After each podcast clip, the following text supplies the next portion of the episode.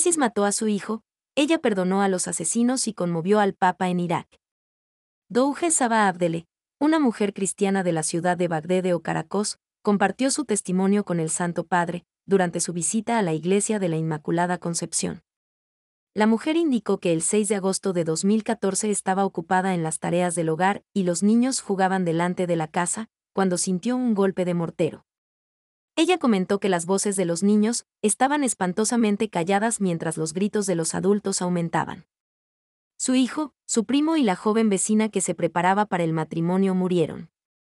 La cristiana señaló que, si no fuera por el martirio de estos tres ángeles, la gente de Bagdad habría caído inevitablemente en manos del ISIS.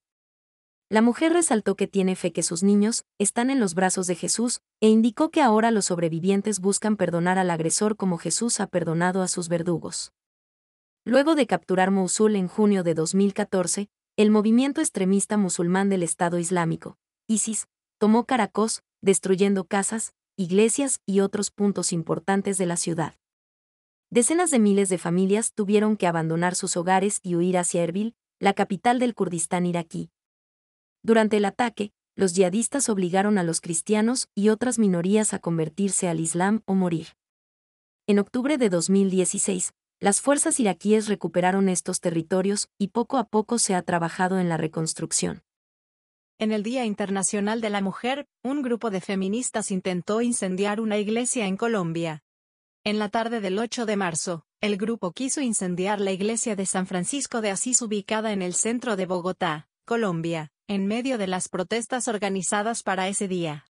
En videos difundidos en las redes sociales, y fotografías compartidas por la Secretaría Distrital de Gobierno de Bogotá, se observa la puerta principal del templo en llamas, grafitis en sus paredes y entrada, y un grupo de mujeres con el rostro cubierto. Durante el ataque, también se puede observar cómo una de las feministas lanzó una cruz de madera contra el fuego. Según la Secretaría Distrital de Gobierno de Bogotá fue necesaria la intervención policial para controlar el intento de tumbar y prenderle fuego a la puerta de la iglesia de San Francisco, y otros actos vandálicos en la avenida Jiménez con Séptima.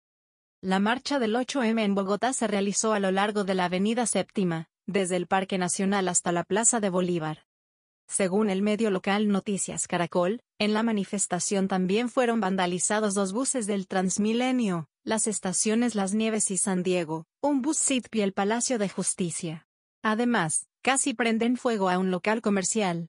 Las misioneras de la caridad celebraron el Día de la Mujer, cuidando a más de 100 mujeres pobres. En el Día Internacional de la Mujer, Monseñor John Bargua, arzobispo de Katak, Bhubaneswar, en India, agradeció el ejemplo de fe y servicio de las misioneras de la caridad, congregación fundada por Santa Teresa de Calcuta. El prelado dijo a Asia News que la misión de las religiosas, de devolver la dignidad a más de 100 mujeres vulnerables y marginadas de diferente credo, en la casa hogar que dirigen, es la mejor celebración del Día de la Mujer. La casa está en Odisha, uno de los estados más pobres de la India, donde solo el 2,3% son cristianos y la mayoría es hindú. La hermana Fulivia, miembro de la congregación, dijo a Asia News que las mujeres son muy pobres y tienen hasta 80 años. Explicó que asisten sus necesidades básicas todos los días, pues algunas mujeres ni siquiera pueden alimentarse por sí mismas. Las bañan y visten, les dan de comer, lavan sus platos y ropa, curan sus heridas y les hacen fisioterapia. Nos hemos comprometido a servirles con amor las 24 horas del día.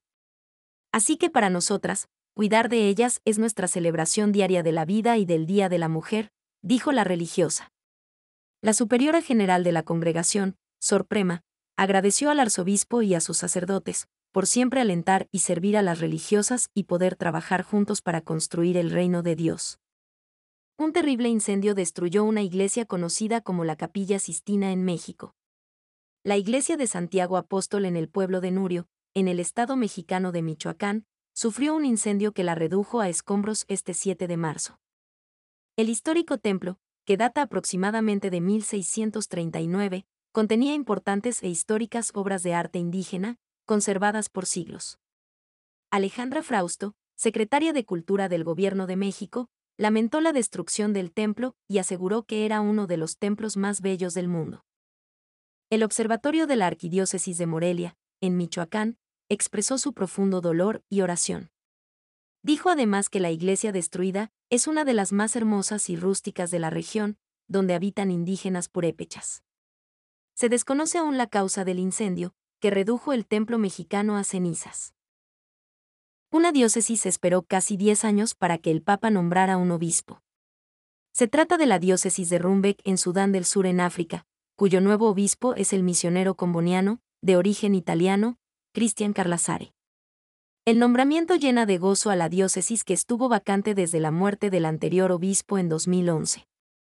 Monseñor Carlasare afirmó que Dios es un Dios de sorpresas, y sus sorpresas, aunque sean un desafío, siempre portan una bendición. También dijo que no esperaba el nombramiento pero lo recibe en espíritu de fe y disponibilidad. Para que se cumpla el plan de Dios en Rumbek y Sudán del Sur. Cristian Carlasare nació el 1 de octubre de 1977 en Italia. Hizo sus votos solemnes en 2003 y fue ordenado sacerdote el 4 de septiembre de 2004. Viajó a Sudán del Sur en 2005 donde desempeñó diversos cargos. Ha sido viceprovincial en el país africano entre 2017 y 2019, promotor vocacional y director del curso de orientación o prepostulantado. Desde 2020 era vicario general de la diócesis de Malacal.